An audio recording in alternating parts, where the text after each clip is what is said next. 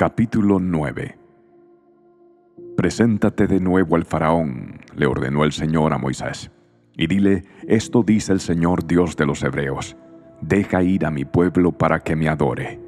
Si continúas reteniéndolo y te niegas a dejarlo salir, la mano del Señor herirá a todos tus animales, caballos, burros, camellos, ganado, ovejas y cabras, con una plaga mortal.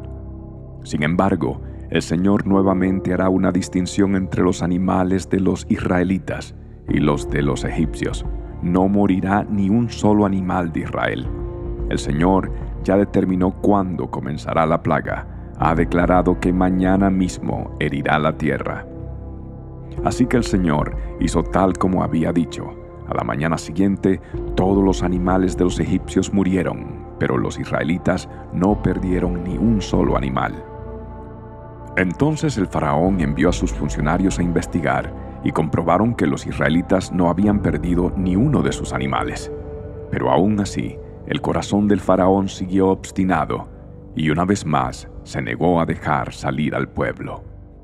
Entonces el Señor les dijo a Moisés y a Aarón, tomen puñados de hollín de un horno de ladrillos y que Moisés lance el hollín al aire a la vista del faraón la ceniza se esparcirá como polvo fino sobre toda la tierra de Egipto y provocará llagas purulentas en las personas y en los animales por todo el territorio.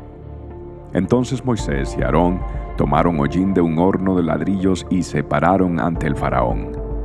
Mientras él observaba, Moisés lanzó la ceniza al aire y brotaron llagas purulentas tanto en las personas como en los animales ni los magos podían estar delante de Moisés porque también ellos estaban afectados con las llagas, igual que todos los egipcios. Pero el Señor endureció el corazón del faraón, y tal como el Señor había dicho a Moisés, el faraón se negó a escuchar. Luego el Señor le dijo a Moisés, Mañana levántate temprano, regresa a ver al faraón y dile, Esto dice el Señor Dios de los Hebreos Deja ir a mi pueblo para que me adore. De lo contrario, enviaré más plagas sobre ti, tus funcionarios y tu pueblo. Entonces sabrás que no hay nadie como yo en toda la tierra. A estas alturas, bien podría haber ya extendido mi mano y haberte herido a ti y a tu pueblo con una plaga capaz de exterminarlos de la faz de la tierra. Sin embargo, te he perdonado la vida con un propósito mostrarte mi poder y dar a conocer mi fama por toda la tierra. Pero todavía actúas como Señor y dueño de mi pueblo, te niegas a dejarlo salir. Por eso, mañana a esta misma hora enviaré la granizada más devastadora que haya habido en toda la historia de Egipto. Rápido, manda que tus animales y tus siervos regresen del campo para ponerse a salvo. Cualquier persona o animal que quede afuera morirá cuando caiga el granizo. Algunos de los funcionarios del faraón tuvieron miedo debido a lo que el Señor había dicho y enseguida hicieron regresar a los siervos y al ganado de los campos, pero los que no hicieron caso a la palabra del Señor dejaron a los suyos a la intemperie. Entonces el Señor le dijo a Moisés, Levanta tu mano al cielo para que caiga el granizo sobre la gente, los animales y todas las plantas a lo largo y a lo ancho de Egipto.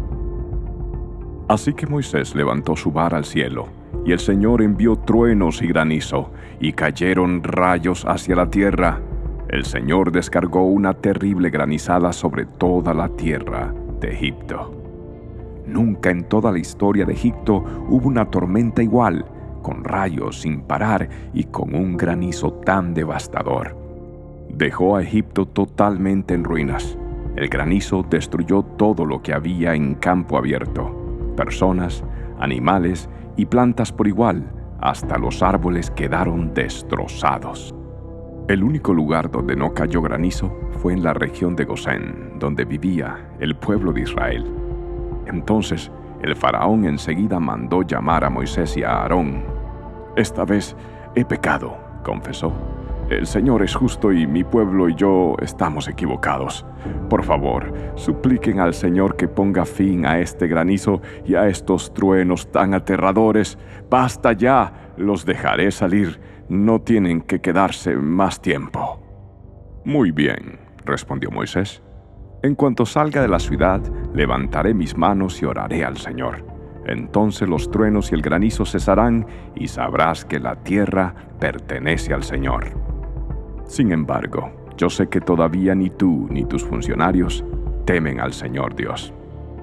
Todo el lino y toda la cebada quedaron destrozados por el granizo, porque la cebada estaba en espiga y el lino en flor. Pero ni el trigo ni el trigo espelta sufrieron daño, porque todavía no había brotado del suelo. Entonces Moisés se fue del palacio del faraón y salió de la ciudad cuando elevó sus manos al Señor, los truenos y el granizo cesaron y se detuvo la lluvia. Al ver el faraón que la lluvia, el granizo y los truenos habían cesado, él y sus funcionarios pecaron de nuevo, y el faraón se puso terco una vez más. Como tenía el corazón endurecido, el faraón se negó a dejar salir al pueblo, tal como el Señor había dicho por medio de Moisés.